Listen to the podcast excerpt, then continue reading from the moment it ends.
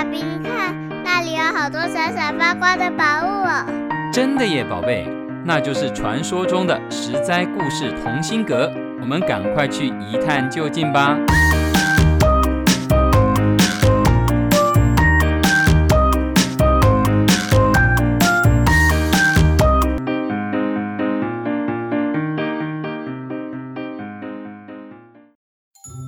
各位亲爱的大朋友、小朋友，你们好！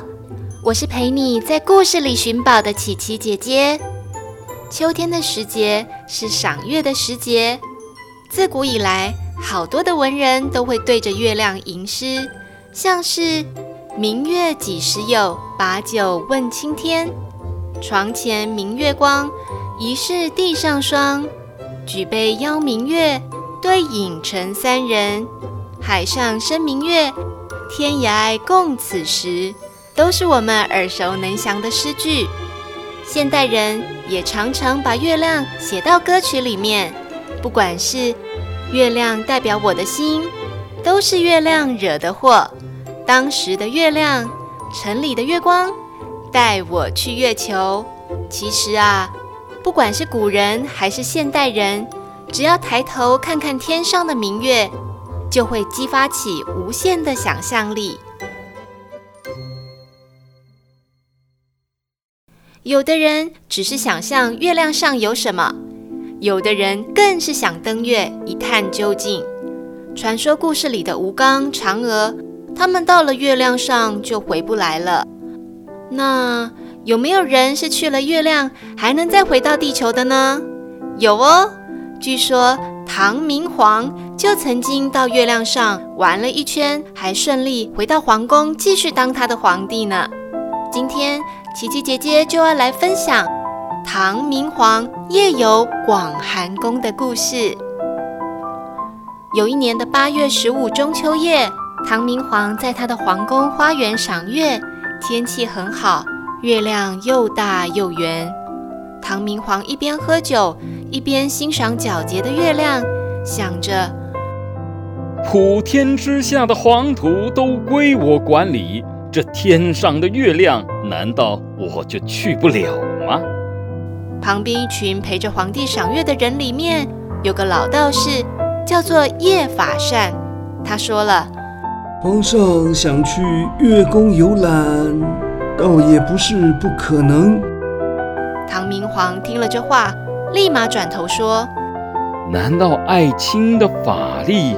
能让朕到月宫一游吗？皇上有命，岂敢不从？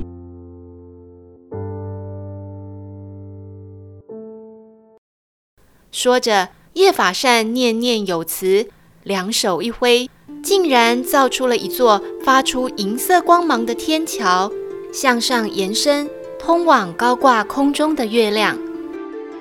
皇上，请。叶法善扶着唐明皇一同走上了天桥，在夜空中抵达月亮后，他们先听到一阵敲击声，好奇地往声音来源走去，看到一个大男人在砍树，一斧头一斧头重重地砍在树干上，但是每当树快要被砍断的时候，又会马上合起来，于是那个男人只好一直砍，一直砍。都不能休息。叶法善向唐明皇解释说：“他就是吴刚，因为跟仙人学道时犯了错，被处罚到月宫砍树，磨练他的耐性。”唐明皇在敲击声中隐约听到美妙的音乐声，他问：“飘飘的仙乐是从哪里传来的？”叶法善回答。臣这就带皇上到广寒宫一探究竟。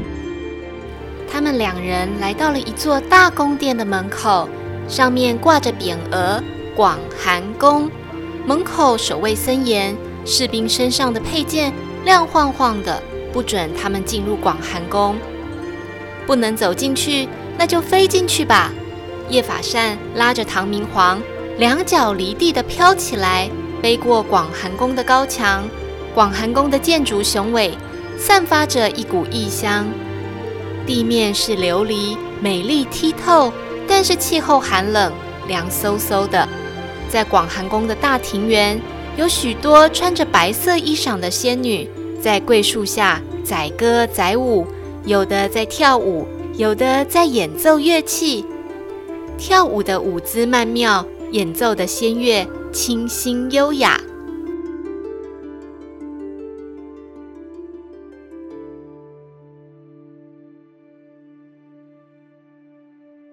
叶法善跟唐明皇说明，禀告皇上，这些跳舞的白衣仙女称为素娥，她们穿的衣服是霓裳羽衣，演奏的乐曲是紫云曲。向来喜欢音乐艺术的唐明皇，细细地聆听了仙女们的演奏，越听越入神。直到叶法善低声向他说：“皇上，夜路深重，该回去了。”唐明皇才惊觉：“是啊，真是越来越冷了。”这才依依不舍地跟着叶法善回头走上了天桥，回到了他自己的宫殿。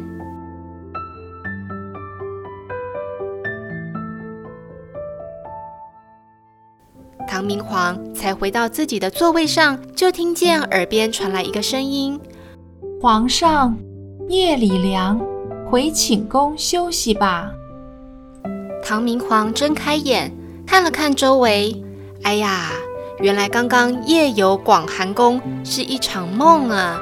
他竟然是喝了酒，迷迷糊糊的睡着了，但是一切又那么的真实。方才听到的旋律还在脑海里盘旋不去。唐明皇迫不及待地拿出玉笛，把记忆中的曲调吹奏出来，再一一记录下来后，命人谱成了《霓裳羽衣曲》。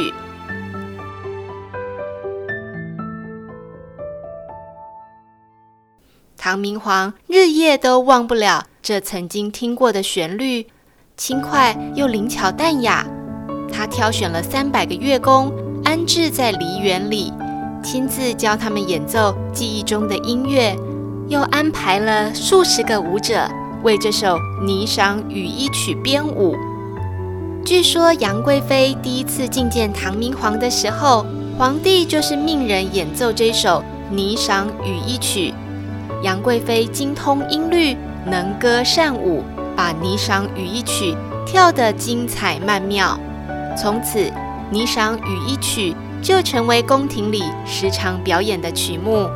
大诗人白居易就曾经称赞《霓裳羽衣曲》是千歌万舞不可数，旧中最爱霓裳舞。很可惜的是，后来随着唐朝的衰微，这首神曲就慢慢的失传。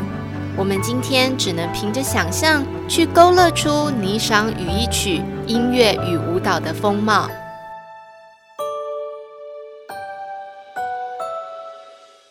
各位亲爱的小朋友，每天日升月落，看起来稀松平常，但是人们却可以从欣赏月亮中延伸出好多的创意与想象力。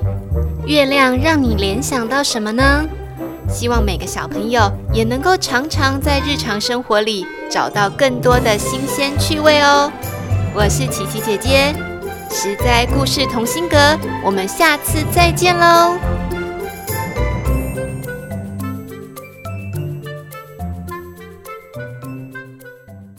以上由实在实在网络教育学院制作播出。